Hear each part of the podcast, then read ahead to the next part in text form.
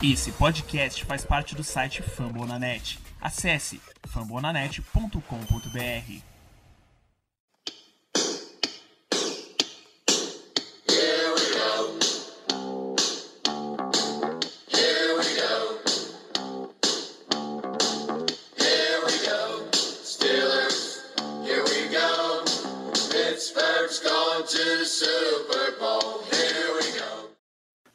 pessoal, estamos começando mais um Black Yellow BR Podcast, o seu podcast dos Steelers, em parceria com o site fambonanet.com.br.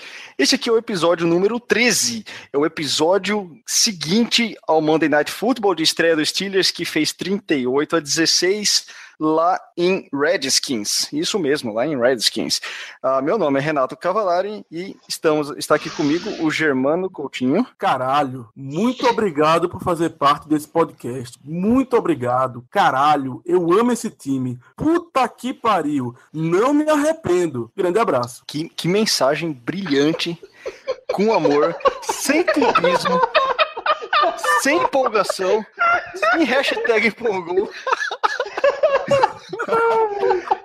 Esse, esse- essa é a mensagem do cara que assistiu só do segundo quarto em diante, né, velho? Rapaz, Rapaz, é uma- Germano, é, Germano é adotou esse discurso aí. é uma referência interna. É uma referência pro Caio. Grande Caio, grande Caio, grande, Aristocaio, Aristocaio. grande Palerma.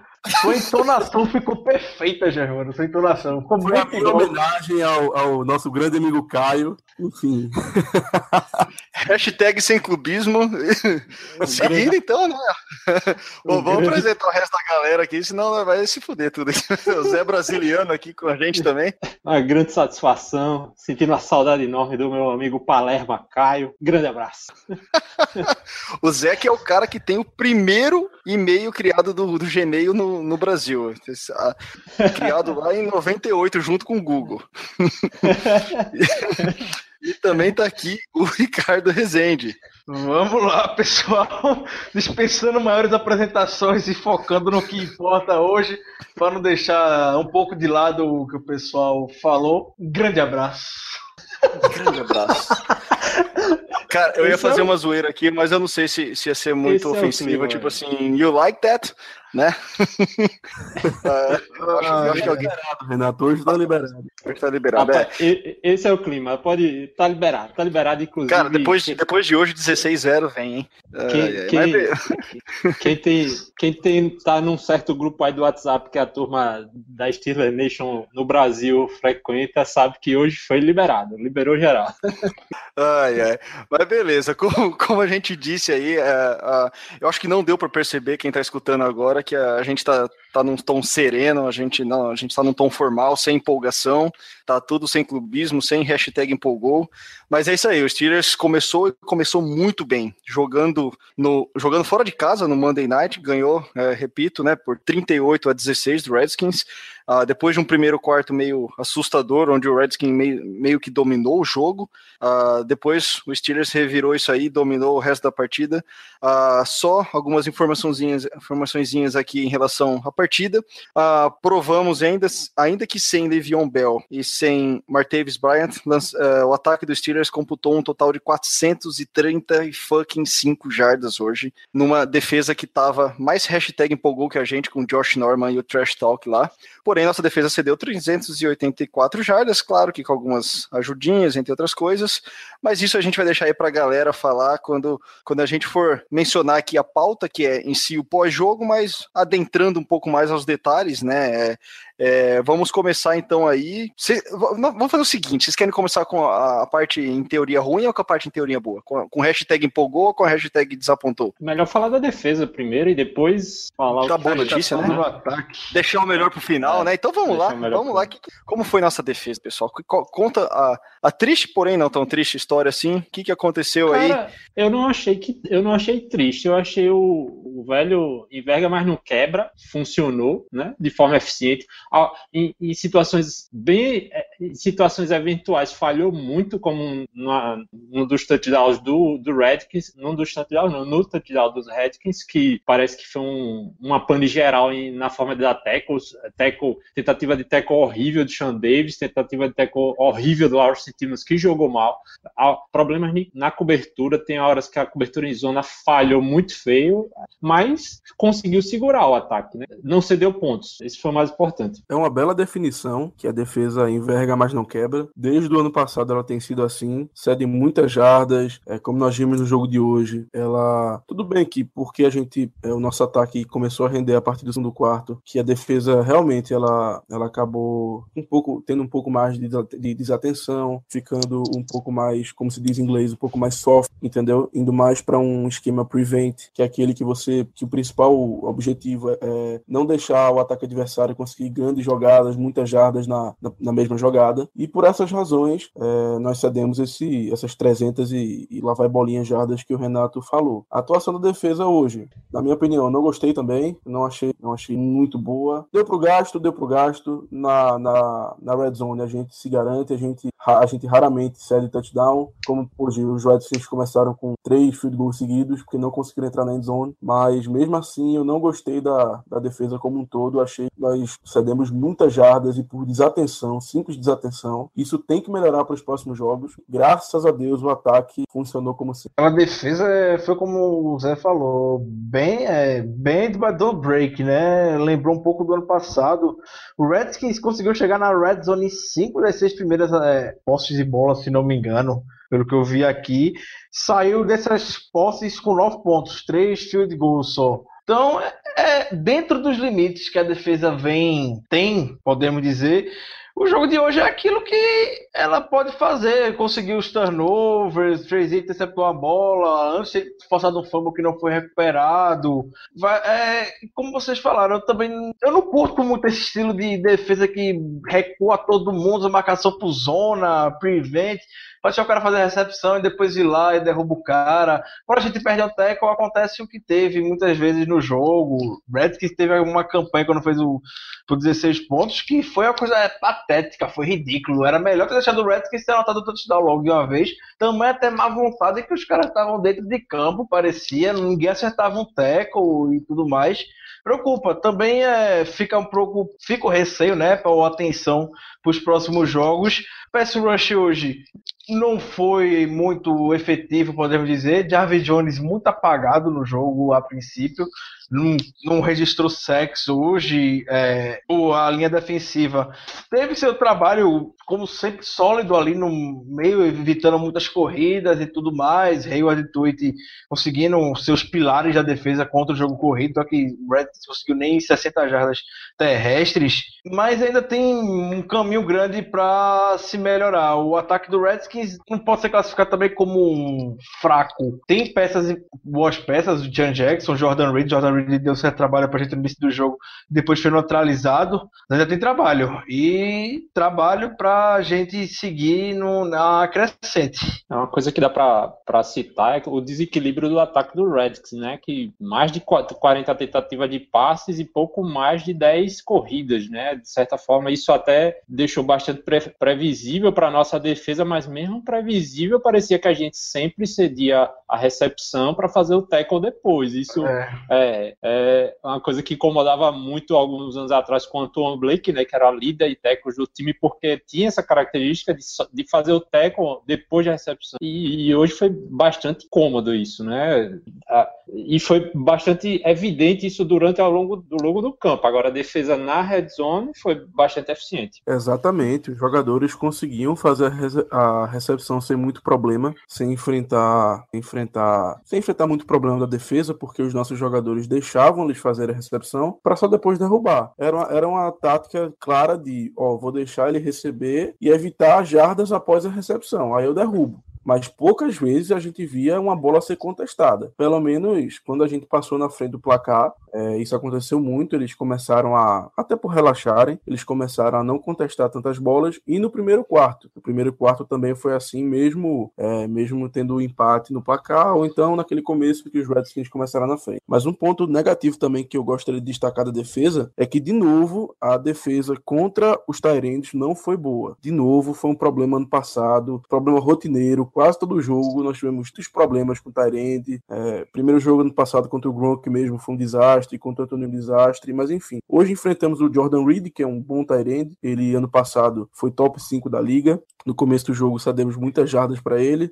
Depois ele foi sumindo um pouco, mas também porque o, o Cousins foi jogando a bola para outros, outros jogadores que estavam conseguindo é, sucesso contra a nossa secundária. E também naquele lance do, do Vernon Davis, que ele quebrou uns 3, 4, 5 milhões de tecos e quase fez o touchdown. É uma situação que a gente tem que ficar, que a gente tem que prestar bastante atenção para os próximos jogos. É, e, e o, o, conjunto da obra na defesa, é, para não ser repetitivo, e, mas já sendo, né? Enverga, mas não quebra Funcionou, sim, mas com, sempre com sustos. Uh, eu, eu sempre venho falando, desde que me conheço como torcedor do Steelers, é a mesma coisa. Primeiro jogo de pré-temporada, desculpa, primeiro jogo de temporada regular, uh, parece que o primeiro quarto é 90% do ataque hein? e a defesa parece que nas férias ou na, na off-season esqueceu como faz tackle. E é sempre aquele jeito soft, eu não sei se demora para engrenar, demora para aprender. Então o conjunto da obra, digamos assim, da defesa, antes da gente entrar em em certos jogadores foi o que me assustou muito, principalmente o, o jeito de ser soft. É isso que vocês falaram de não contestar também, e, e, essa questão também, eu odeio essa marcação tal. Então o pessoal recua, aceita o passe e depois tenta quebrar o, o funciona quando você sabe da tackle. E a gente viu por muitas vezes hoje que a gente acabou cedendo o tackle, principalmente pelo, pelo Jordan Reed. É, teve um lance que o Lawrence Timmons deve estar voando até agora atrás dele, que ele não contestou o passe, levou a finta do, do Jordan Reed, enfim, e aí a gente levou um caminhão de jardas após a recepção. Então, se for para de, deixar receber a bola em passe curto, que pelo menos consiga tirar deles depois, não tirar a bola, né? Consiga parar o jogador. Então, isso é uma coisa que me assusta para o restante aí do, do segmento da temporada. É, esse tipo de marcação pode ser, deve ser uma estratégia, né, de, de é, minimizar os danos. Talvez eles tenham chegado à conclusão, analisando os jogadores que tem da nossa secundária, que se for implantada uma marcação mais, mais apertada, mais cerrada em cima do, do, marcador, como a gente conseguia fazer, por exemplo, quando tinha o Ike Taylor, que eu lembro de um jogo alguns anos atrás contra os Patriots, que era praticamente impossível marcar o ataque dos Patriots. O que o Dick LeBeau fez, ele colocava os quatro backs marcando da linha, marcando marcação cerrada, mas era uma, uma secundária que você tinha Ryan Clark, você tinha Troy Polamalu, você tinha Ike Taylor, jogadores com mais, mais, capacidade do que esses que a gente tem hoje. E funcionou. Acho que o Mike Tomlin vê que isso não vai funcionar hoje e prefere minimizar o dano cedendo jardas do que colocar o cara para fazer uma marcação cerrada e ser queimado facilmente e ceder big plays, né? É uma defesa que nota-se muito claramente que a primeira, o primeiro objetivo é não ceder big plays de certa forma, consegue, né? Você vê a jogada mais longa do Redskins aqui, foi um passe de 30 jardas, assim, no jogo todo, é, não é uma coisa... A gente já teve jogos cedendo big, big plays muito maiores do que essa. E foi, já foi no final do jogo, né? No aquele... É, garbage time, né? É, naquele garbage time, que infla um pouquinho, até por infla um pouquinho também nossos status da defesa, que o Redskins foi pro desespero no final do jogo, então forçou muito passo, conseguiu ter sucesso, até porque era o que a gente queria, basicamente, né? Que o Redskins Nesse passo a gente tava lá, derrubava, pronto, chorou. Mas falta, falta aquele fator ainda Ó, para você ver, Ricardo, aqui, é, olhando nas estatísticas do jogo, tirando esse passe de 33 jardas, é, para você ver como os Steelers estão numa filosofia de ceder passe de meia distância. Que, é, tirando de 33 jardas, o maior é o de 20 jardas do Vernon Davis, que foi aquele na. na aquele quebrou o zone, né? né? É, que ele, ele quase quebrou. entrou. Foi ridículo aquilo, velho. Entendeu? Foi ridículo. Ou seja, não é, é é um de ceder essa entre as 5 e as 15 jardas ali, aquele meio de campozinho tá meio nebuloso pra gente, mas talvez seja o que eles querem fazer, né? Não, exatamente. É a, estratégia que eles estão usando para tirar o melhor dos jogadores que eles têm hoje. Dentro da limitação que eles têm, vão procurar essa alternativa para poder conter melhor um ataque aéreo poderoso, como é o caso do Redskins. Obviamente não vai ser essa estratégia o jogo todo. Quando o quarterback contra Alex Smith na, contra o Chiefs, eles não vão usar essa filosofia com um braço que o Alex disse que é bem limitado e os wide receivers também deles são É, bem é. limitados. Exatamente. Você vai dar o melhor para o que o, adversário tem de melhor, né? Não, não Exatamente. pode ser assim. Fora, fora então, ah, antes de encerrar aí a, a- a defesa e também sem se aprofundar demais aí no, no, no esquema, o que, que a gente pode, a gente, quem, talvez quem que a gente poderia rapidamente destacar, assim, princi- principalmente não, vou fazer o melhor, vamos, a gente teve dois rookies hoje com alguns snaps, que foi o, o Hargraves na DL e o Sean Davis, eh, que alternou altos e baixos aí no, no, no dia de hoje, com talvez perdendo alguns tackles, já dando minha opinião, porém fazendo ótimas coberturas de, de passes. A opinião de vocês aí, como se saiu o nosso novato aí de segundo round? Gostei muito do- dos tackles que ele conseguiu fazer e odiei os tackles que ele errou, né? É uma opinião bem fácil de dizer. Mas não, mas ele foi bem preciso em alguns tackles, bem forte. é, a presença que a gente espera dele nos tackles que ele precisa, nos que ele acertou. Agora, naquele do que ele errou, do, do- que gerou a no drive do touchdown, foi ridículo. É, até comentei durante o jogo aqui nas redes sociais que o, ele, mesmo sendo novato, com duas mãos no jogador, no ângulo correto, ele não pode perder tackle. É, pode ser o primeiro jogo da vida dele, mas é um tackle que não se perde aqui. Exatamente, também acho. É, tem que, né, um- a gente pode resumir o Sean Davis hoje num jogo assim. É, taticamente, ele desempenhou até bem a função dele, do que ele foi proposto fazer dentro dentro de campo. Tecnicamente, podemos dizer, por conta do tackle, deixou um pouco a desejar, e isso já era o problema dele desde a época do college. O Sean Davis perdeu muito tackle é, na NCAA na temporada passada. Hum, tem um potencial para melhorar, né? Como a gente já comentou em outros podcasts, o cara é um cara muito físico, muito forte. Então, caso consiga desenvolver bem uma técnica para não errar tackle, pode se tornar uma máquina é, pela defesa. Mas no geral, até aceitável a primeira partida dele na NFL, se for diante das últimas escolhas, dos últimos rookies que a gente teve na defesa na secundária. Particularmente não lembro de um rookie que tenha chegado e ido bem, até porque acho que nem teve nos últimos anos, né? Sendo bem sincero.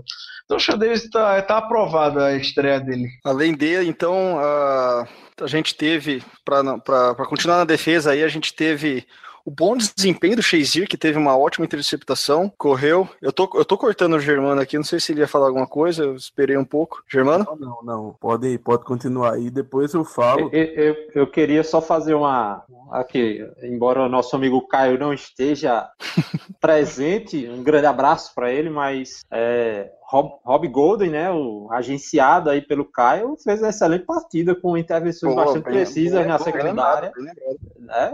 Sim. jogou muito bem e acho que tá merecendo ficar fixo aí no time já. Jogou bem, jogou bem. Eu ia citar o nome dele Exatamente. depois também. Eu, eu concordo. é, ele teve uma partida muito boa. Um, um ótimo destaque. Aliás, os agenciados, né? Então, pelo lado da defesa, o agenciado aí do Caio, né? O, o Golden. E antes da gente ir pro ataque, vamos só mencionar então aí a lesão que tirou o, o Shazier do resto da partida. Ah, o Shazier começou muito bem, intenso como sempre. A gente falou na live pré-jogo que ele é tão intenso que às vezes ele não consegue, o corpo dele não aguenta a intensidade dele. E, bom, a gente não tem atualizações gigantes, ah, tem apenas, o Ricardo pode comentar aí, a, a própria declaração do jogador, mas o fato é que ele perdeu o restinho do jogo aí, com o jogo já dominado pelo Steelers, dando chance aí pro Vince Williams. É, o fato é que ele fez uma boa partida, teve uma interceptação com, com um bom retorno, inclusive, é, intenso como sempre, é, marcando presença no seu terceiro ano na NFL, já é um dos, dos líderes aí da defesa, junto com o Ken Hayward. E, então, essa, essa lesão que, que a gente fica sempre naquela pulga atrás da orelha, né? O Everaldo Marques falando nisso na transmissão na ESPN, que talvez o grande objetivo do Shazier esse é se manter saudável. Eu, como torcedor, não gostaria que fosse esse a nossa, essa nossa vitória com o jogador. A gente sabe que o potencial dele é muito além de só se manter saudável. Ah, como está essa questão da lesão dele? Preocupa? O que, que o jogador falou? Ah, vou passar a bola para o Ricardo agora, que, que já tem alguma atualização aí seguindo no Twitter em relação ao Shazier. Ele comentou com o Dejan Kovacevic, que é um jornalista lá de Pittsburgh, falou que o joelho dele tá bem. Agora é a palavra do jogador. A gente não sabe realmente com os exames o que é que aconteceu. Até porque é joelho. O Tony na coletiva falou que não tem nenhuma atualização, vai falar sobre o Chase só amanhã ou quarta, depois que ele fizer os exames. A- os jornalistas que estavam no jogo viram o Chazier na sideline logo depois da lesão, com a proteção muito grande no joelho, mas estava em pé e visivelmente irritado. Então, o que é, posso supor ele estava irritado porque tinha condição de jogar e no, o, o jogo já estava praticamente vencido, já estava encerrado. O Tony não quis jogá-lo é, de volta para o campo. É uma possibilidade de irritação que ele estava. Mas no final do jogo ele já estava pulando na sideline, comemorando com os companheiros e tudo mais. Tô vendo aqui agora que ele, quando foi dar coletiva geral para os jornalistas, ele disse que o joelho dele tá bem, tá normal, não tá sentindo nada. Vamos torcer para isso, né? Joelho é algo muito delicado e o Chase não tem um histórico muito favorável para ele. Temporada passada contra o 49ers, depois do jogo que ele fez chover, foi a mesma coisa. Ele saiu no final, o jogo já tava ganho, tava tudo bem, o cara passou cinco semanas afastado, basicamente. Então, é, vamos aguardar um pouquinho mais, acompanhar ao longo da semana no Twitter aqui do Black Yellow BR no site do Silcat BR para ver o que é que tá a real situação do Chase é pro jogo de domingo contra o Bengals. Exato, é torcer agora, é rezar para que o joelho dele não é, não impeça de, de, atuar nas próximas partidas. E foi uma lesão que, infelizmente, é, acabou o jogo dele mais cedo. Um jogo que estava sendo muito bom. O Shazier também, na minha opinião, foi um dos destaques positivos da defesa. Teve a interceptação, é, teve vários tackles, foi muito bem contra o jogo corrido. Enfim, estava tendo uma atuação de destaque, assim como o já mencionado Robert Golden. É, inclusive, inclusive a falta do Shazier em campo poder é, causou um certo blackout na defesa e por muito pouco o momento do jogo não passou para o, para o Washington. O momento que a, a, a, nós tínhamos 15 pontos de diferença, o Washington marcou um touchdown e botou a, diferença só em uma posse de bola. Ainda bem que o DeAngelo Williams voou hoje e foi lá e ampliou a vantagem, porque se, se esse drive do ataque não virar, não pontuasse, o Washington teria um momento bem favorável e talvez colocasse um certo calor na defesa que estava sem o seu jogador mais, mais potente, né? Que é o Shazier. O Shazier poderia ter, ter feito falta, né? Mas não fez, ainda bem. O Shazier salvou aquele touchdown no primeiro tempo do Jordan Reed. Estava na cobertura muito bem dele, já na, já na end zone.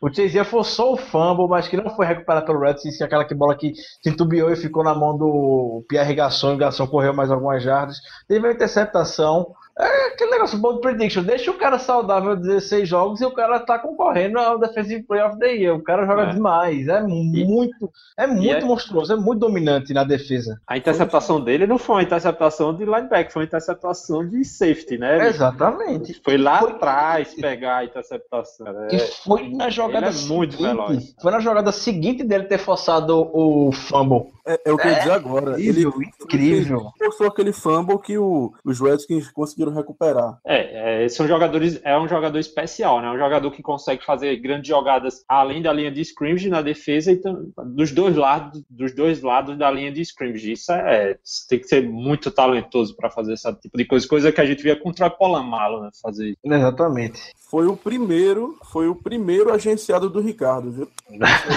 Esse, é eu lembro até hoje no dia, no dia da, do draft, eu puto Aí. da vida porque eu queria o, o, da, o Denato tá pros Bengals pra variar, né? Não faz nada lá. Ele sempre pega um jogador que eu quero, mas eu lembro no dia eu tava puto, muita gente puta também, o Ricardo feliz da vida, dizendo que o Shazier era um puta jogador, que não sei o quê, e deu no que deu. O Ricardo tava certo, e hoje na, em dia a gente comemora essa escolha. Na vibe aí do sem clubismo, hashtag eu tive o, o no meu time de fantasy e ele marcou bastante pontos.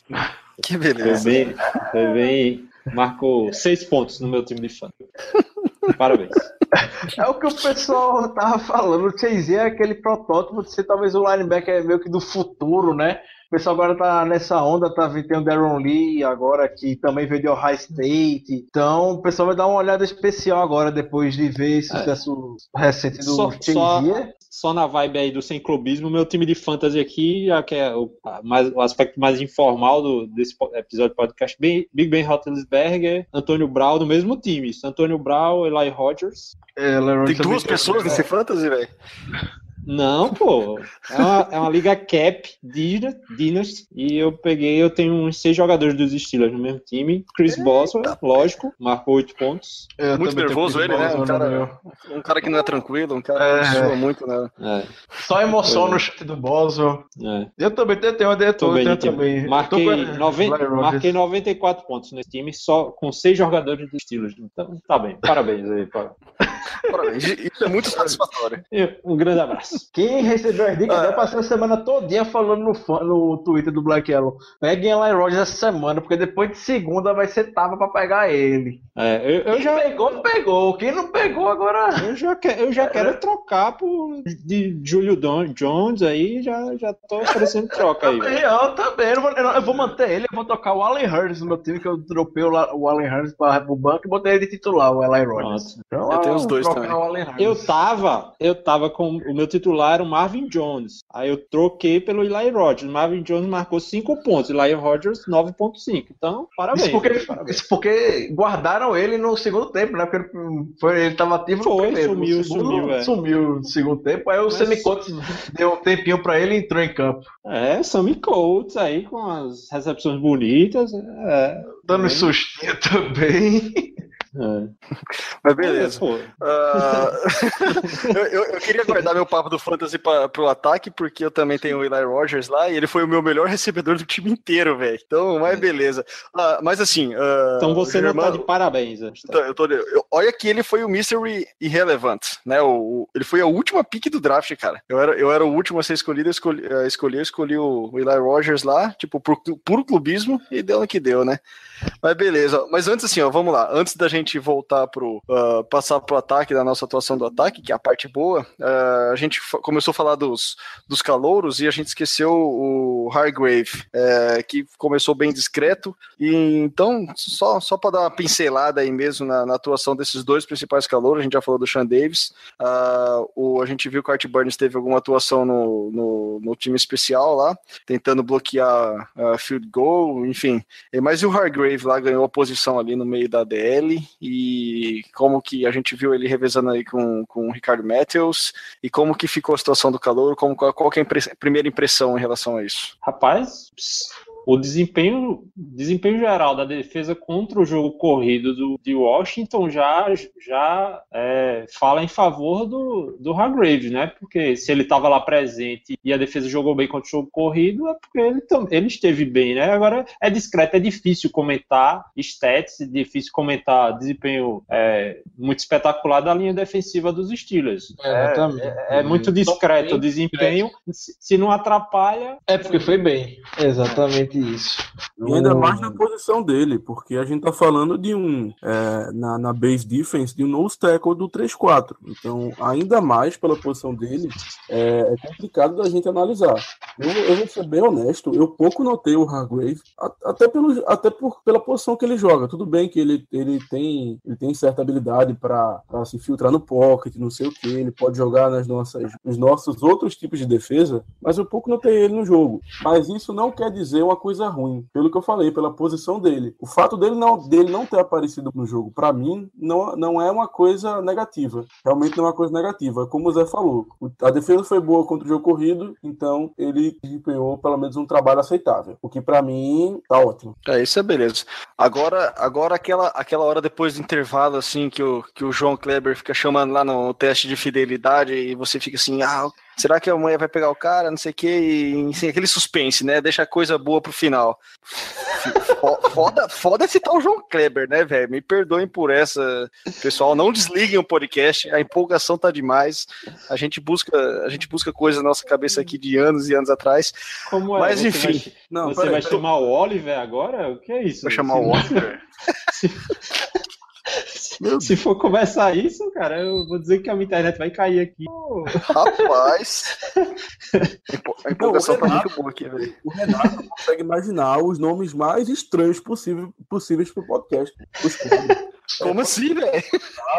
teste da fidelidade, pelo amor de Deus, velho. Que teste de fidelidade, cara? Falar do ataque é teste de fidelidade. Ah, pô, era, era, era a parte boa do João Kleber, velho. Você ficava esperando lá pra ver se a mulher ia pegar o cara lá, ia dar aquelas tretas no final. Ele ficava chamando intervalo toda hora. Tá, é igual nosso ataque, velho. A parte, a parte boa do programa, não que, que o resto seja Ah. ruim, é falar do ataque, né, velho? Então Ah, fica pro, ah, pra segunda Beleza. parte, entendeu? Mas, mas, E eu prometo mas eu, eu, que a gente não vai ficar eu- pausando. Eu prometo que a gente não vai ficar pausando, chamando intervalo. Não vamos fazer isso.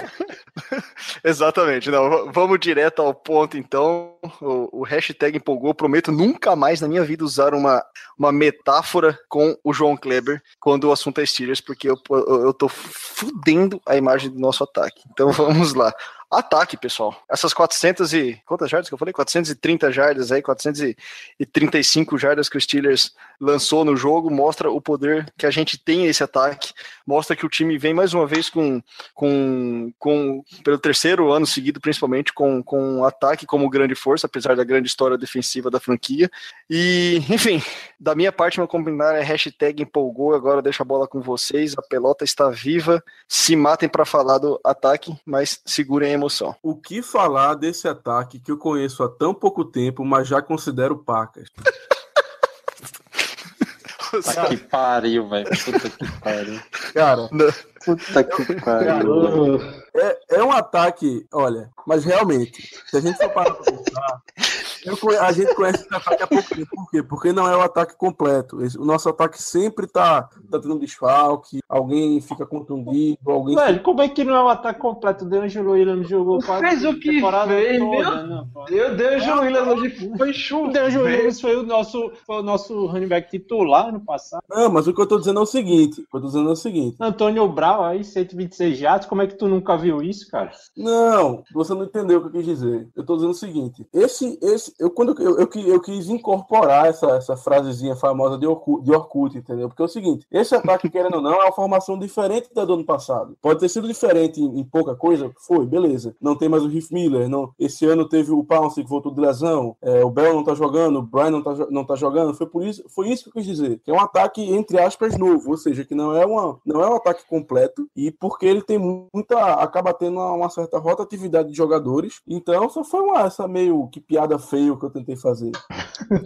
É, velho, estamos no mesmo barco, Germano. Isso aí foi um fair play da tua parte. Obrigado. É muito amor esse podcast, meu Deus céu. Mas não, mas falando sério agora, falando sério. É sensacional. Não, não- eu acho que não tem outro, outro modo de descrever esse ataque. Que jogou mal no primeiro quarto, realmente não estava se entendendo, mas depois pegou no tranco. Antônio Brown, mito. D'Angelo Williams, dois touchdowns, mais de 100 jardas terrestres. É, Não, eu não, eu, não, eu não tenho o que falar mais. Desculpa, mas eu não tenho. Sensacional. Cara, o, aí o, o DeAngelo Williams, eu assisto o Williams, acompanhei desde que ele entrou na NFL, né? Sou old school, como os caras dizem. Eu nunca vi o DeAngelo, o DeAngelo Williams, ele é líder, líder em corridas de uma franquia, pô. Ele é o líder da, dos cara, do Carolina Panthers, entendeu? E Panthers que tem um, um ataque corrido forte, com a gente vê que é um dos melhores times da NFL hoje. E eu acho que esse DeAngelo Williams de hoje é melhor do que o DeAngelo Williams da época dos Panthers. Cara, se a gente. É porque a gente tem o Bell. E tipo, não, o Williams tá bem, mas quando o Bell voltar, vai ter o Bell. Mas DeAngelo Williams, ele correu 26, tenta, é, correu 26 vezes, pô, no jogo. Como é que um cara de 33 anos corre 26 vezes no jogo pra 143 jardas, cara? É, Deixa, deixa é só. um monstro. É um monstro. Correu Além- isso, ainda teve seis recepções, pô. Seis recepções, ou seja, ele tocou Exatamente. 30, 32 vezes na bola e é um excelente bloqueador. Olha, olha, olha, olha só isso aqui, ó. O DeAngelo Williams, com 33 anos, é o, o running back mais velho da, da NFL a correr para pelo menos 100 jardas e dois touchdowns num jogo só. Chuta qual que foi o último. Foi o Fred Taylor que lá na transmissão. Foi o Fred Taylor, foi o Fred Taylor. Não, segundo, é, agora não sei, agora eu posso ter errado aqui, então, da NFL. Então, pelo menos dos Steelers, Jerome Betts em 2005, que também fez isso no seu último ano na NFL. Agora, porra, velho, agora será que é só dos Steelers isso? Porque na transmissão tá um e aqui tá falando que é o próprio Não. Betts. Não, deve ser do Steelers isso. Isso aí deve ser dos estilos, porque o, do- o Fred Taylor falou na própria. O GC da transmissão de 2009, eu acredito. Foi, 2009, exatamente isso. Mas é fantástico, o cara É, fantástico, corridas tecnicamente perfeitas, o DeAngelo Williams. Lógico que o trabalho da, da linha ofensiva sensacional, isso vale a pena se dedicar a falar dela exclusivamente por alguns minutos. Sensacional. Ele não tinha dificuldade para passar pelo primeiro nível. Lógico que o talento dele, a inteligência do, do Williams em ler os espaços também, ele praticamente não era tocado para passar pelo primeiro nível. É um jogo fantástico, uma aula de jogo corrido por um, um running back veterano. Fantástico. e você vê, não é, ele não tem velocidade, ele não é aquele running back rápido. O cara consegue identificar os bloqueios, tem paciência, espera, escolhe o caminho correto e vai-se embora. Desvencilha dos tackles, como o menino faz, e corre. O D'Angelo Williams É. teve uma performance hoje de tirar o chapéu. O cara jogou muito. O footwork dele, cara. Ele é sabe os atalhos no campo. Parece que Exato. a da linha de scrimmage até a linha de first down não são 10 jardas para ele. Parece que fica menor, ele consegue chegar isso com menos trabalho. É, é muito eficiente. A corrida dele é uma corrida muito refinada, cara. É, é muito, é, é muito O Zé bonito falou- ver ele, ver ele correndo. O Zé falou aí antes, cara, que talvez esse seja uma- o melhor DeAngelo Williams desde o que ele viu, talvez até melhor que o Carolina Panthers. O que eu acho interessante é que, assim, o DeAngelo Williams é um cara antigo já, tá mais perto da, da aposentadoria do que do draft, né? Então, ele é um cara que, que ele é referência para os jogadores. Mas eu ouso dizer, cara, que parece que o estilo de jogo dele, ele que absorveu o estilo do Livion Bell, que é ter essa paciência, é, esperar a, a movimentação da OL para achar os espaços. E o que me chamou mais atenção é que com 33 anos, o footwork dele, cara, a capacidade de mu- mudar de trajetória. é, eu tava mostrando o lance dele antes ali no, no, no touchdown de 15 jardas que ele fez, que ele passou, que ele driblou dois defensores do, do, do Redskins, cara. E o, o pé dele chega a envergar, cara. E isso mostra como que um cara com 33 anos consegue ter ainda essa flexibilidade, essa, essa como posso dizer, essa, esse físico que, que tantos jogadores na idade dele já já estão perdendo, essa mobilidade, digamos assim. Então eu uso até dizer que parece que ele absorveu o estilo de jogo do Livion Bell e não o contrário, quando um jogador novo que na verdade pega o mais velho de referência e tenta imitar um cara de sucesso. Não pode, é, não pode esquecer também, como o Zé falou, o trabalho espetacular da OL. É incrível essa OL com o Pulse sobre comando dela. Ah, Esse lado direito com o Gilbert e com o De Castro é uma coisa de outro mundo. O De, Castro faz o, o pull perfeitamente. Se for, se for parar para analisar é, as OLs do time, os guardas por aí para a liga, se você apontar três que consegue fazer o que o De Castro faz, é muito, porque o que o De Castro consegue sair por trás do pulse para conseguir o bloqueio, a velocidade que ele consegue fazer esse movimento, para o D'Angelo Williams é, sair correndo é algo sensacional. É, é, como o Zé falou, é bonito de ver isso também. Outro cara que jogou bem hoje é, nos bloqueios, não falando só da OL, Jesse James foi uma surpresa extremamente positiva. Eu não esperava um jogo tão bom do Jesse James como foi hoje. Dominando. O Jess James dominando bem. Muito bem. Alguns TDs ele bastante efetivo, bastante é, com bloqueios chaves no- em algumas jogadas, dominando, anulando o, o- jogador que estava sendo bloqueado. Também fiquei muito satisfeito de ver ele é, bloqueando. Sobre a OL, né, sobre os cinco da OL, é, é uma coisa assim foi interessante que eu notei que o lado, o centro-direita da, da OL é tão forte, o Pounce, o De Castro e o Gilbert, e o, o da esquerda é tão desbalanceado, né, em relação ao outro lado, que algumas jogadas do DeAngelo Williams, que ele fazia, por exemplo, um draw ou um counter para a esquerda, a jogada era super efetiva. Inclusive, ele conquistou até, fez até TD dessa forma. Aí teve uma jogada que o Toussaint entrou para correr e o draw foi pro outro lado, pro lado direito. Ele perdeu jardas porque o left guard não tem a mesma potência, né, de fazer o pull, de fazer essa inversão do que o De Castro tem. Foi até desleal, assim, porra, coloca o menino para fazer a jogada e chama a- o- os caras ruins da OL para abrir caminho para ele. É, é sacanagem. É quer queimar o cara, pô, bota ele para correr por atrás do De Castro também. E olha que dizer que esse lado, o lado ruim da OL, Não, o lado ruim não, é o lado mais Ela, fraco. ela- né? você compara Gilbert e De Castro com Foster e Villanueva, ele é desbalanceado, realmente, não é? Desbalanceado, pô. Não, claro, claro. Mas eu, eu, eu queria dizer o seguinte: entre aspas, chamar esse, esse lado de o lado ruim da OL, é, para quem já teve. Cara, eu, não- eu não vou nem citar os nomes, mas enfim, vocês, vocês vão lembrar. Pra quem já teve aquelas OLs, que inclusive a gente, a gente conseguiu ganhar Super Bowl com. Eu, eu não, eu não sei nem como é que. o- Chris é o nome Columbo. Kimoyato, Como é é, o como é ato, Justin Hartley, Trey Essex. Meu, Chamarra. Eu é. quero, esse lado, eu quero esse lado ruim pra sempre. Sinceramente, eu quero esse lado ruim pra sempre. Porque ainda bem que esse, esse é o nosso lado ruim da OL. Ainda bem. Mas sendo um pouco de estraga prazeres, acho que o único ponto negativo da OL nesse jogo foi o Pounce. É, não na questão do bloqueio, mas na questão do snap. Ele tava dando um snap muito baixo pro Ben, tanto que teve uma jogada que o Ben não conseguiu pegar a bola, que ela caiu no chão. Mas por ser o Ben, é, todos nós conhecemos, ele ainda conseguiu pegar a bola e completar o passe. Mas talvez por, por- pelo tempo que ele ficou parado por causa da lesão, ele tenha perdido um pouco dessa, dessa prática com, com o Big Ben. Espero que para os próximos jogos isso aí melhore. Mas, Mas esse, esse snap tem que melhorar. isso, essa virtude do Pounce não é só de hoje, não. Desde faz um tempinho já, antes da lesão dele, o Pounce também dava uns snaps uma emoção. Isso não é novidade pra, é, pra gente e o Steelers precisa. Não lembro de uma jogada falar agora, categoricamente, que o Steelers saiu muito prejudicado com o erro do Pounce, que o Big Ben consegue fazer as magias dele lá, lá por trás.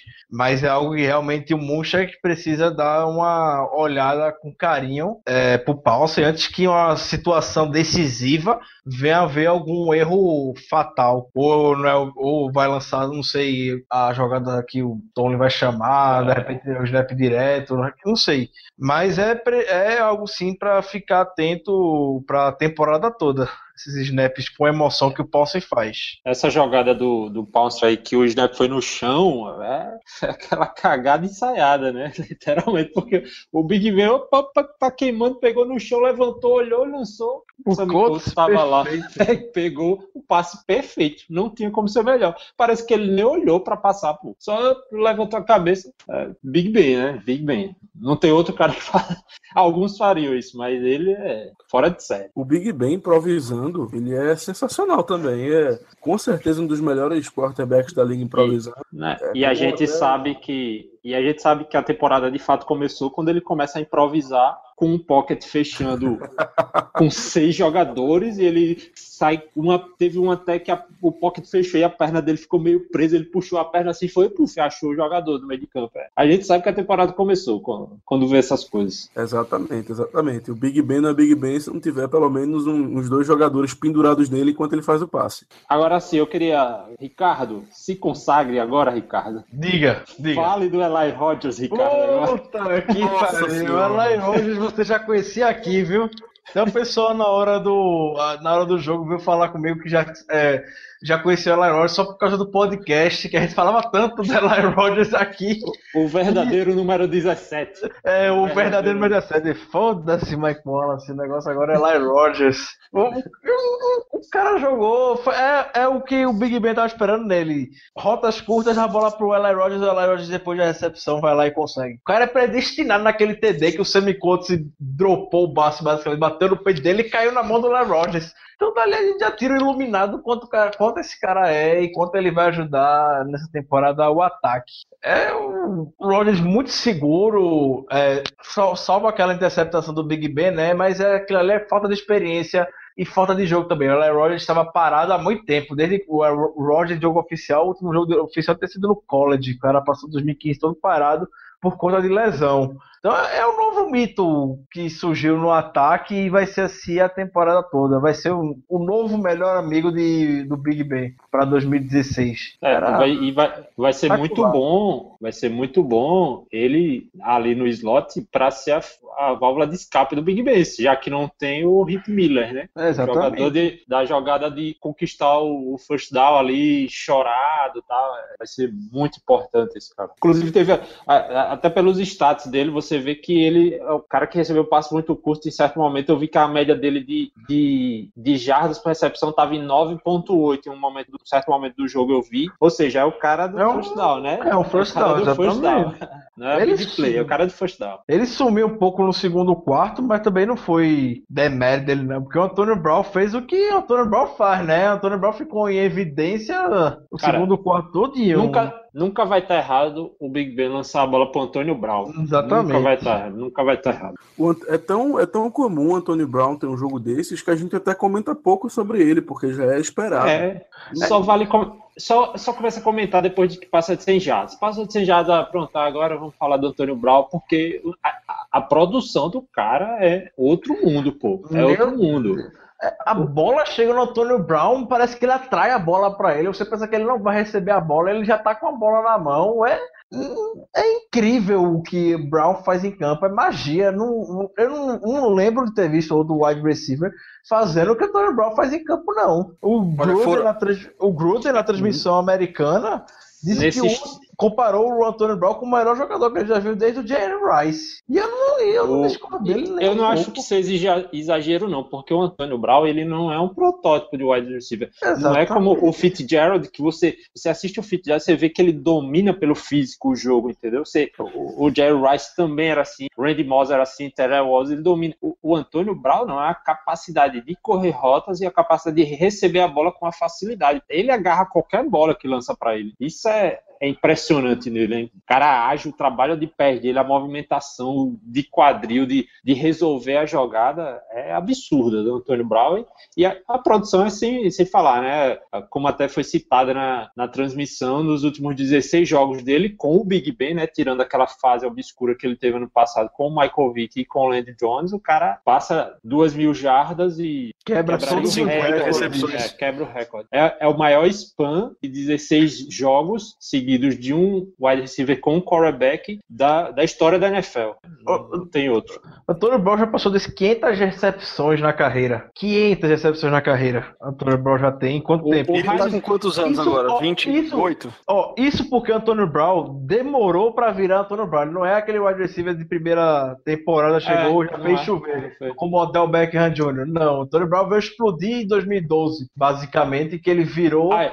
O wide receiver que é hoje. Então, pô, O Heinz, o Heinz Ward, que é tão celebrado pela gente, que foi o wide receiver dos principais dos Steelers durante muito tempo, muito maior do que a carreira que o Antônio Brown já teve, ele tem 500 e poucas recepções. É, Daqui a três jogos, ele é, não lembro 500, acho que é O cara 514, tá muito ou seja, próximo, tá já, muito é já próximo. semana a- que vem, da- É. é só daqui a duas semanas. Ele E o Heinz Ward o Heinz Ward é um cara de mil recepções na carreira, né? Um dos poucos É. que tem mil recepções.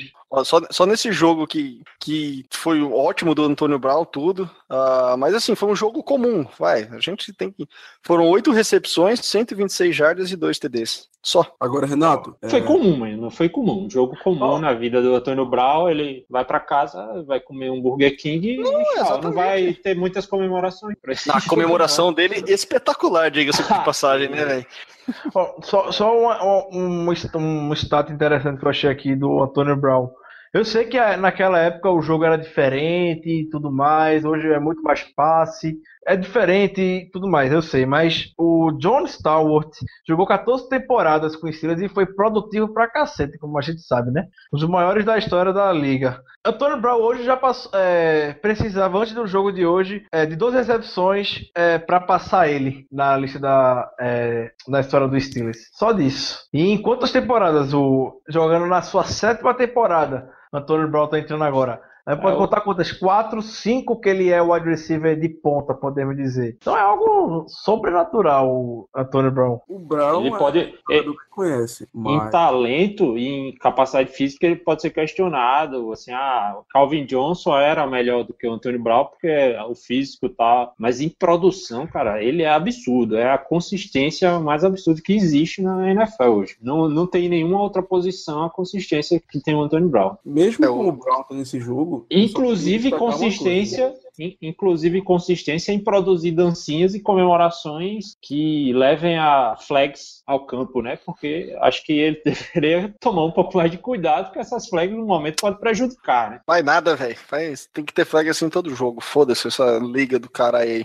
O Everaldo falou: a, a- a maior indústria pornô do mundo, fica, o cara não pode fazer um movimento pélvico ali, que já vem com flanelinha, vai, enfia Sim, flanelinha mas no rabo, a cara. regra. Não, É, eu é regra, concordo. fazer o quê? Eu zoei como torcedor, mas imagina você perder o jogo. A, a gente erra um extra point por causa de uma punição dessa e a gente perde o jogo por um ponto. É. Entendeu? Perde não, pô. Chris Boswell, hype na- nas alturas aqui, 16 anos, já era. Boa, boa.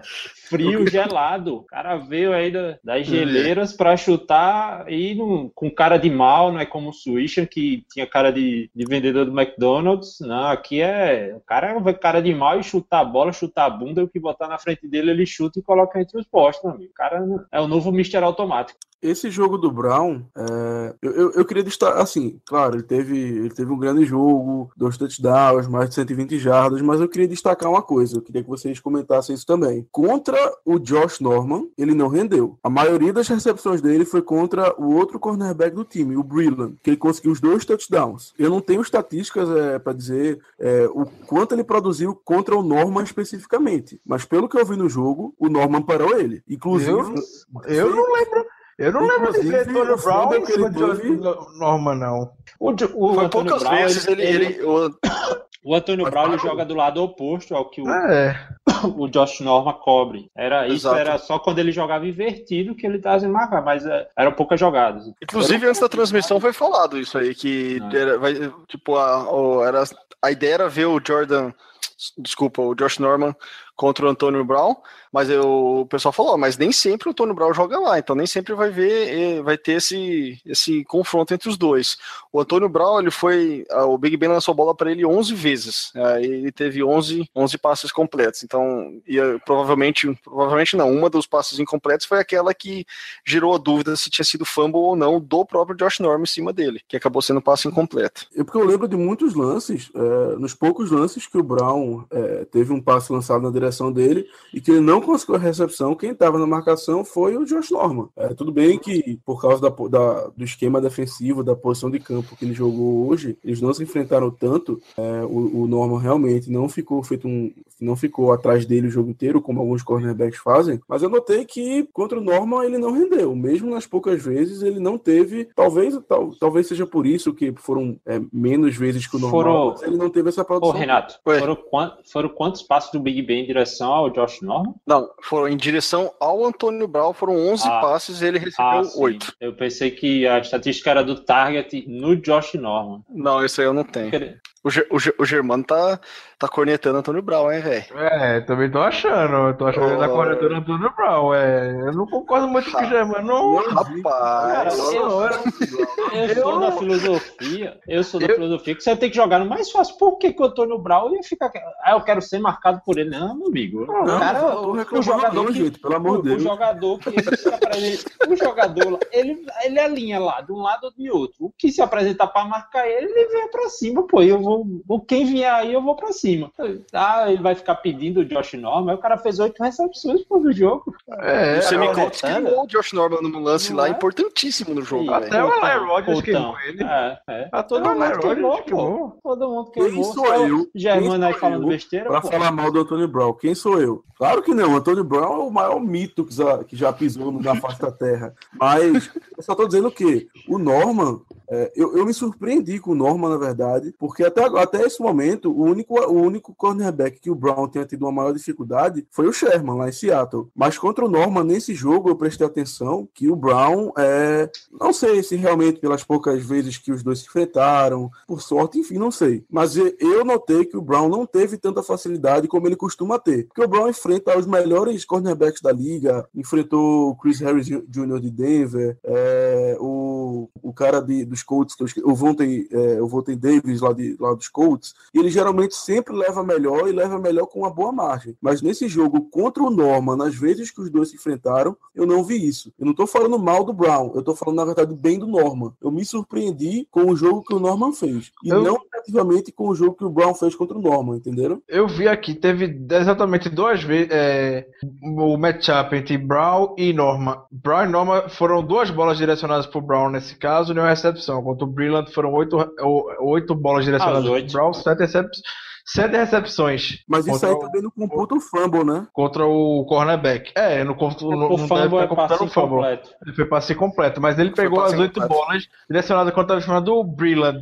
Eu não lembro, é até aqui o estado que eu vi no Pro Football Focus. Eu não lembro particularmente do Brown contra o Norman, mas não lembro porque não aconteceu nada muito provavelmente, né? E O Germano eu- falou, o Norman é. tava marcando bem ele, marcando bem É, cima tá- dele. tava bem marcado, bem marcado. Um matchup como esse vai acontecer disso. O Norman não é o menino, né? Cara, a gente tá falando do- dos melhores do cornerbacks do ano passado, pô. É, exatamente. E na minha cabeça, é, foi até bom tu ter dito esse, esse dado, Ricardo. Na minha cabeça, eu achava até que tinham sido mais, mais targets, mais disputas entre os dois. Eu até me surpreendi sendo só duas. Foram duas, segundo o Pro Football É, é justamente a questão do jogar do- no lado invertido, né? O Brown jogar de um lado e o Norman cobre o outro. Isso aí. Então, estão tentando zicar o Antônio Brown. Brincadeira, Germano. É só pra pegar no pé.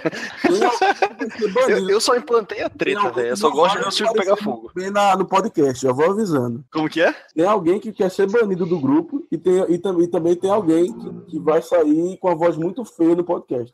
Vai colocar aquela voz infinita. Que beleza.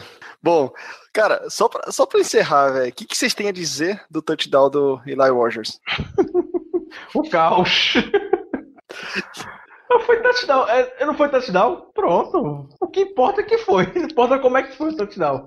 Se eles valeram lá. Rapaz. Tá na pontuação lá, tá tudo certo. Rapaz, a mesma, fi- é a mesma filosofia do futebol. Não tem gol feio. Feio é não ser gol, meu amigo. É, foi touchdown, é bonito. É bonito. Não, mas puta atenção que ele tava, né, cara? Porque a bola pingou e pingou no capacete dele, ele, ele foi muito ágil, cara. Concentração Isso é muito- concentração, é.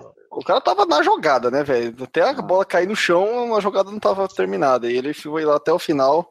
A gente brinca porque ele foi. O, touchdown em si foi bizarro. Essa, esses negócios de bola pingar, bater um no outro e, e sobrar nele. Eu vi uma interceptação ali, cara, pra ser sincero. Eu já tava xingando aqui quando vi foi touchdown. Porque nesses momentos que a bola pinga, o Paulo Antônio sempre fala, né? Geralmente acaba favorecendo a defesa. Mas aí, cara, o cara tava iluminado. Primeiro jogo dele, touchdown. Meu fantasy agradece, mais ou menos. Eu não virei o jogo lá, mas, mas tá tudo bem. Cara, e touchdown feio. Feio é não fazer touchdown. Exatamente. Da maravilha americana. Exatamente. Beleza. Ah, acho que é. Bom, se a gente fosse ficar aqui na hype do jogo, já estamos entrando na madrugada aí, porque e a hype tá grande ainda, mas o sono também já chega, né? Ah, mas também para não, não deixar os nossos queridos colegas de divisão de fora, vamos dar uma pequena pincelada aí no que, que foi a AFC, North nessa primeira semana. Então a gente teve aí a vitória do Ravens 13 a 7 em cima do Buffalo Bills. Tivemos um bom jogo lá em Nova York. O Jets perdeu para o Cincinnati Bengals de virada 23 a 22. A gente teve a nossa vitória e teve ontem também o Cleveland sendo amassado pelo Philadelphia Eagles 29 a 10 e o RG3 possivelmente fora da temporada. Como que são nossas chances aí ou o que, que vocês puderam ver dos nossos rivais? Ah, e que pode ser ponto ah, ou de interrogação ou um ponto a ficar atento para os nossos confrontos diretos aí. E o que, que seria o resumo de vocês dessa semana para esses três times, de maneira talvez bem rápida mesmo? Pelo que eu vi, não vejo ninguém melhor que os Steelers. 16-0. É o raio.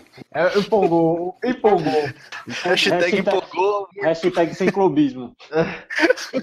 Ó, ó, vê, esse jogo Jets e Bengals, o Jets fez de tudo pra perder esse jogo, sendo bem conseguiu. e conseguiu.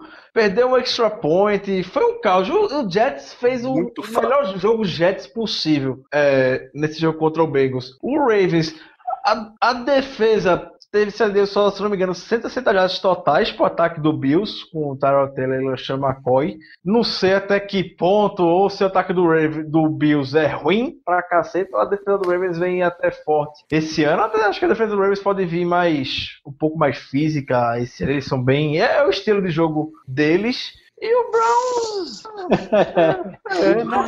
Dispensa comentários, né, cara? É muita emoção, Bicho, Browns. Cleveland Browns, vale até abrir uma discussão aqui, mas, meu Deus, que franquia zicada. Não, é, é lamentável, assim, é, a, a AFC Norte seria muito mais bonita se o Cleveland Browns gerasse alguma competição em qualquer ano desses aí, porque o negócio é, eles apostam as fichas no RG3, nada, nada. Quem é que vai entrar agora de quarterback nos Browns? Eu nem sei quem é. Cody É. Josh McCall? É o Josh É o Josh McCall lá? McCall, é. É, Josh McCall. Tá bom. Cara, o time, o time Parabéns. é, ele é muito zicado. Eu, eu concordo com o Zé. É um né, parabéns cara. Às vezes eu torço um pro grande Brown abraço. pra mandar aque- aquele abraço lá.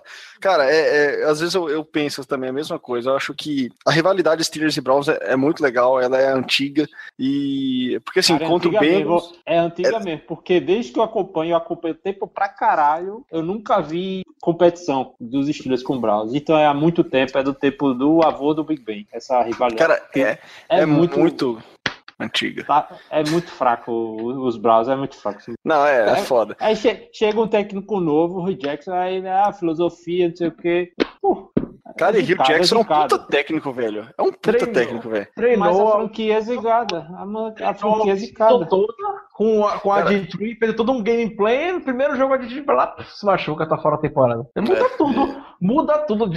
Seja lá quem for entrar, Josh Macau, o podcast. Você joga o seu ano fora, o Josh McCall. Já era, off-season, ah, pre-season do Brown, off-season do Brown já era. Serviu de porcaria nenhuma. É totalmente diferente. E o Josh McCall é um cara de cara que seja totalmente diferente. Se fosse o- qualquer desses caras que correm, que tem a característica dessa de ser móvel, você teria dizer, não, dá pra usar o mesmo sistema. O jogo vai ser totalmente diferente, que era com a RD3, que ele havia planejado para ser com o Josh McCall. Ou seja, vai ser um time que vai pra 2-14 aí de novo. Provavelmente.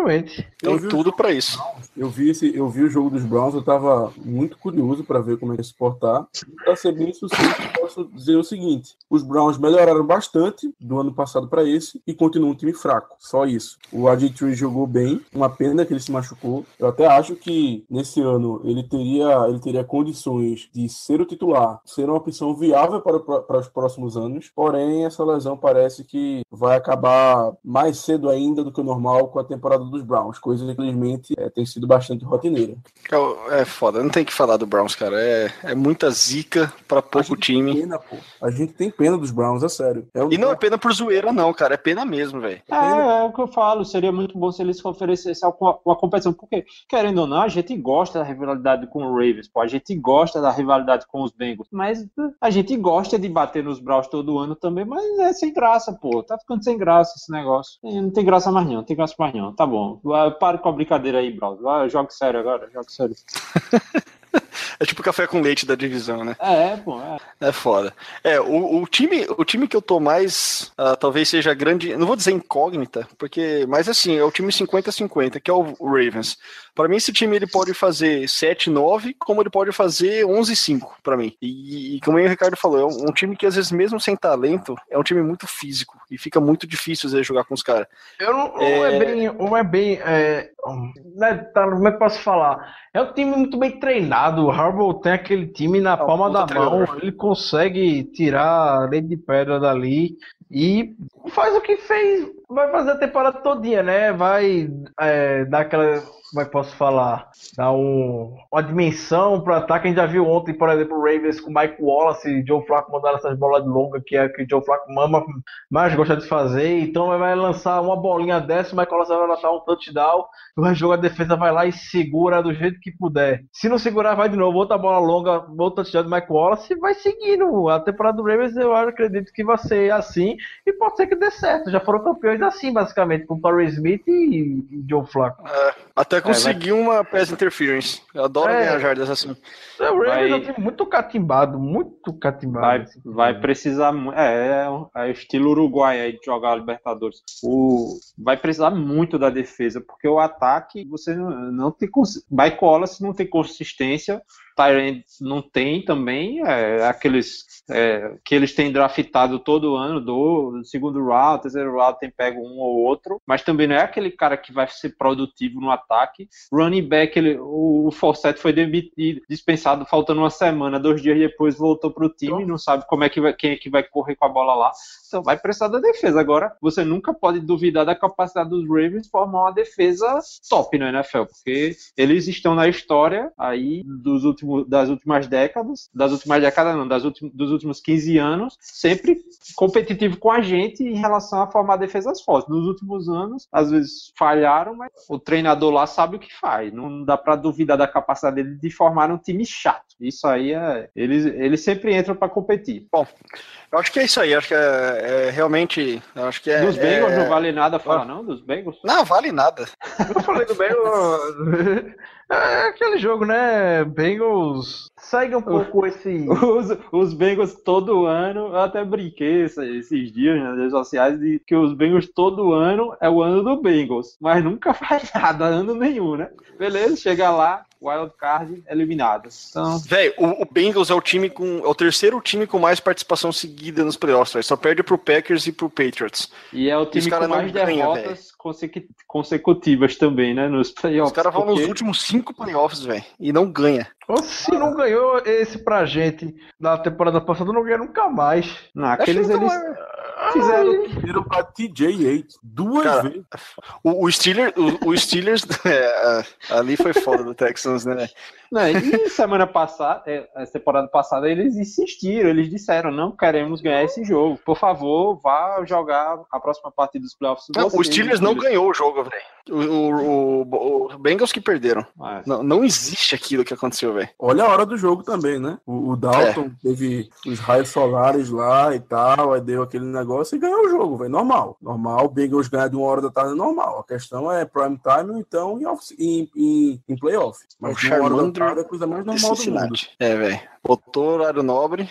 Acho que eles vão fazer uma, eles vão fazer uma votação. Se eles forem pros playoffs, eles vão, sei lá, eles vão abrir um caso lá com a, com a NFL e falar assim, velho, bota esse jogo meio-dia, por favor. Ó, algo do tipo, pra ver se dá uma chance pros caras. Eu Acho que a NFL só por pena é capaz que fazendo pela competitividade da liga, vamos botar os caras pra jogar de meio-dia, porque jogou à noite e não, não rola, né? ah, que beleza. Mais alguma consideração dos nossos rivais? Hum, Nenhuma. Eu não tenho mais nenhuma. Não. Beleza. E consideração então final aí, vamos, vamos para as nossas considerações finais.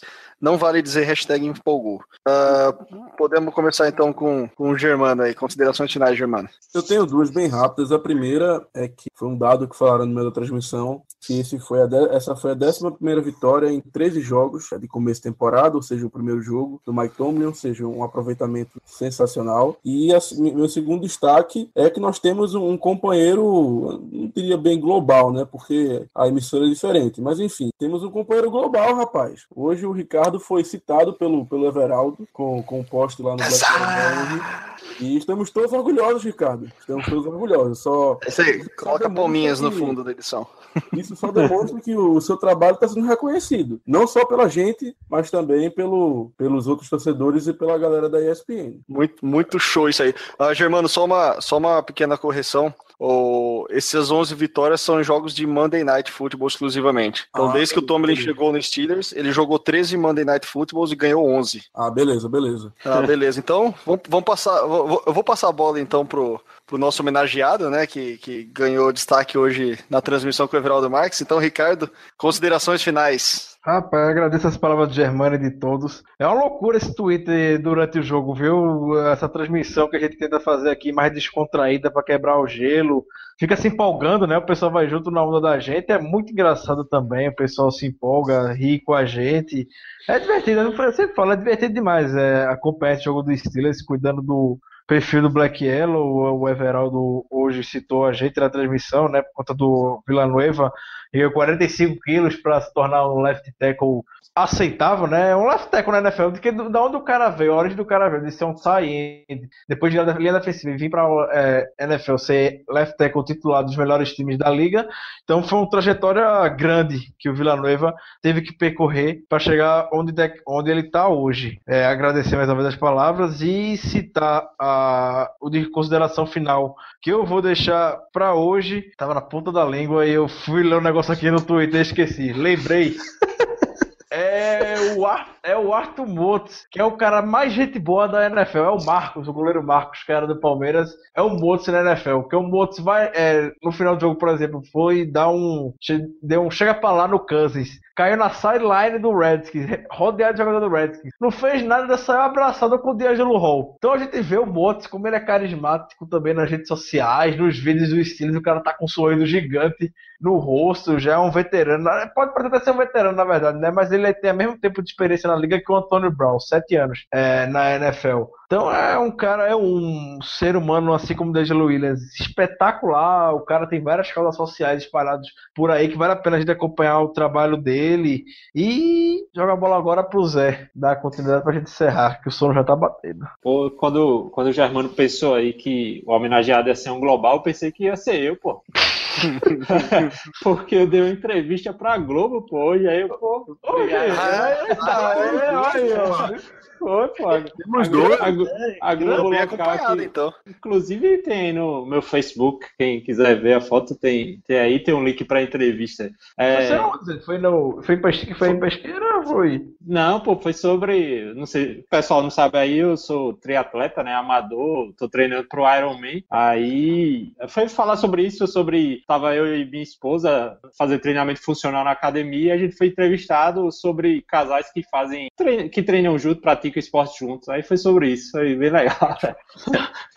Futuro medalhista olímpico, viu? É, exatamente. 2000. Mas eu já 2000 disse. logo ali. Beleza, um grande abraço para os meus fãs. Uma. Tóquio, hein, Zé?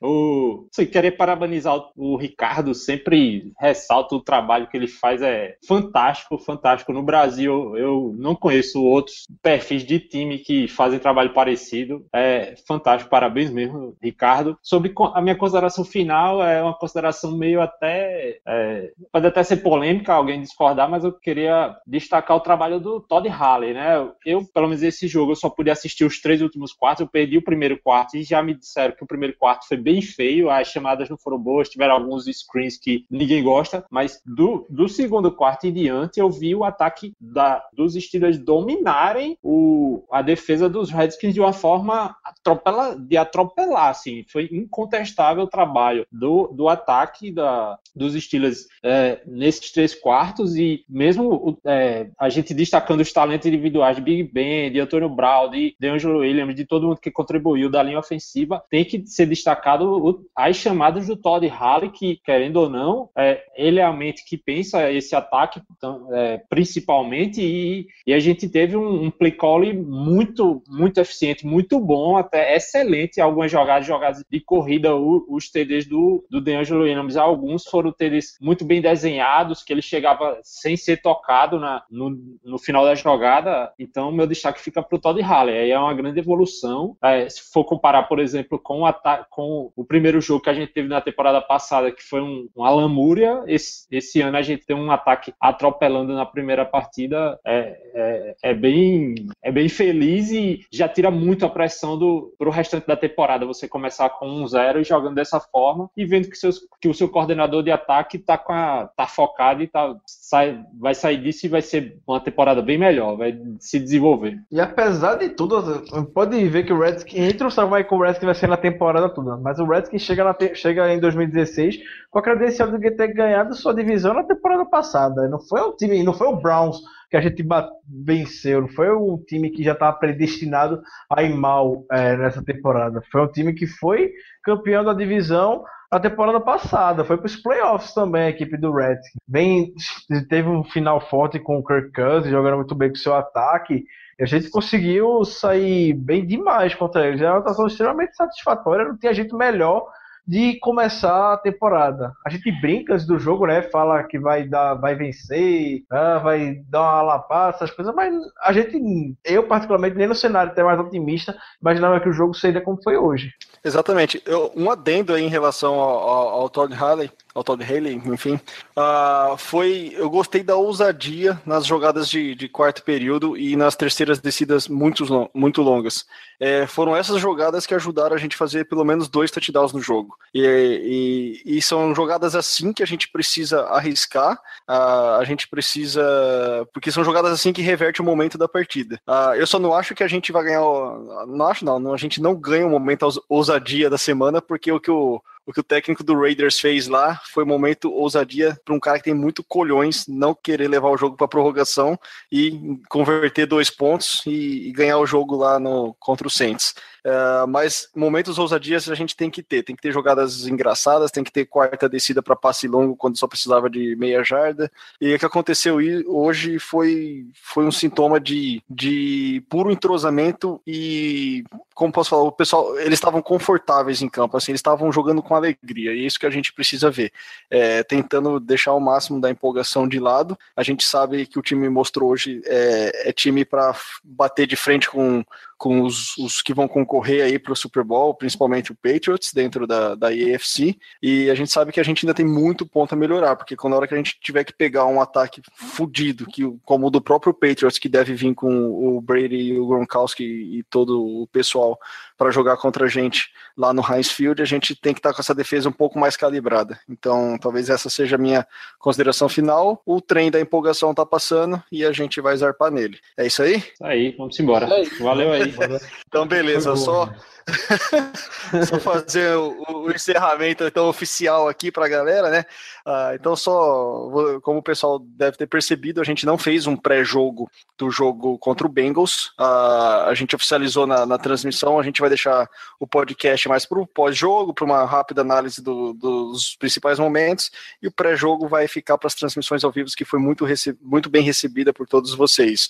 Ah, então, os recados de praxe do final, vocês podem acessar o, o or o, podcast pelo próprio site do Famonanet e podem baixar por lá também, onde vai ter o, o, link para o feed no post do episódio. Ele está também no iTunes, em, em, nos aplicativos de, de podcasts em geral, gratuitos ou não, para Android. No site do Steel Curtain BR, uh, vocês podem acessar lá na menu superior, que vai levar direto para o site Famonanet, e, e vai ter também o post que a gente vai colocar lá semanalmente. Um outro recadinho importante aí que em relação ao site, a gente oficializou nossa parceria aí com a, com a loja Galáxia Toys, então você exclusivamente acessando o site da loja pelo site e jogando o cupom com o código é, BYBR, que é Black Yellow BR, então BYBR lá no site do Galaxy Toys, vocês podem comprar aí os, os, bonequinhos do Antônio Brown e do Big Ben, ou qualquer outro item que vocês se interessarem lá na loja, que para quem estava navegando no steelcurtainbr.com tem 5% de desconto no valor da compra. Então é isso aí. Uh, várias homenagens para o Ricardo, então vocês já sabem, né? Continue acessando o Black Yellow BR lá no Twitter o melhor perfil brasileiro de, de, de, time da, da NFL, a cobertura fenomenal, não tem tempo ruim e está sempre sendo atualizado com cobertura e interação sensacional. Continuaremos com a live, a gente agradece a live, que a gente, a, a interação, a audiência de vocês, tivemos mais uma vez uma, uma, uma boa, como posso falar, uma boa recepção aí de todos vocês, e aí a pedido do meu colega Germano, na verdade eu não vou nem fazer esse, esse encerramento, eu vou deixar para o meu amigo Germano fazer o encerramento. com toda a empolgação. Germano, a bola tá contigo. Encerra com aquele grande beijo. Se consagra, se consagra aí. Se, se consagra. Grande abraço.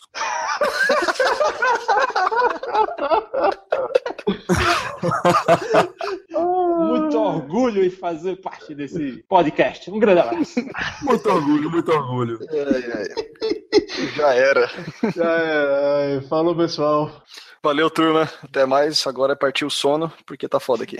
Falou.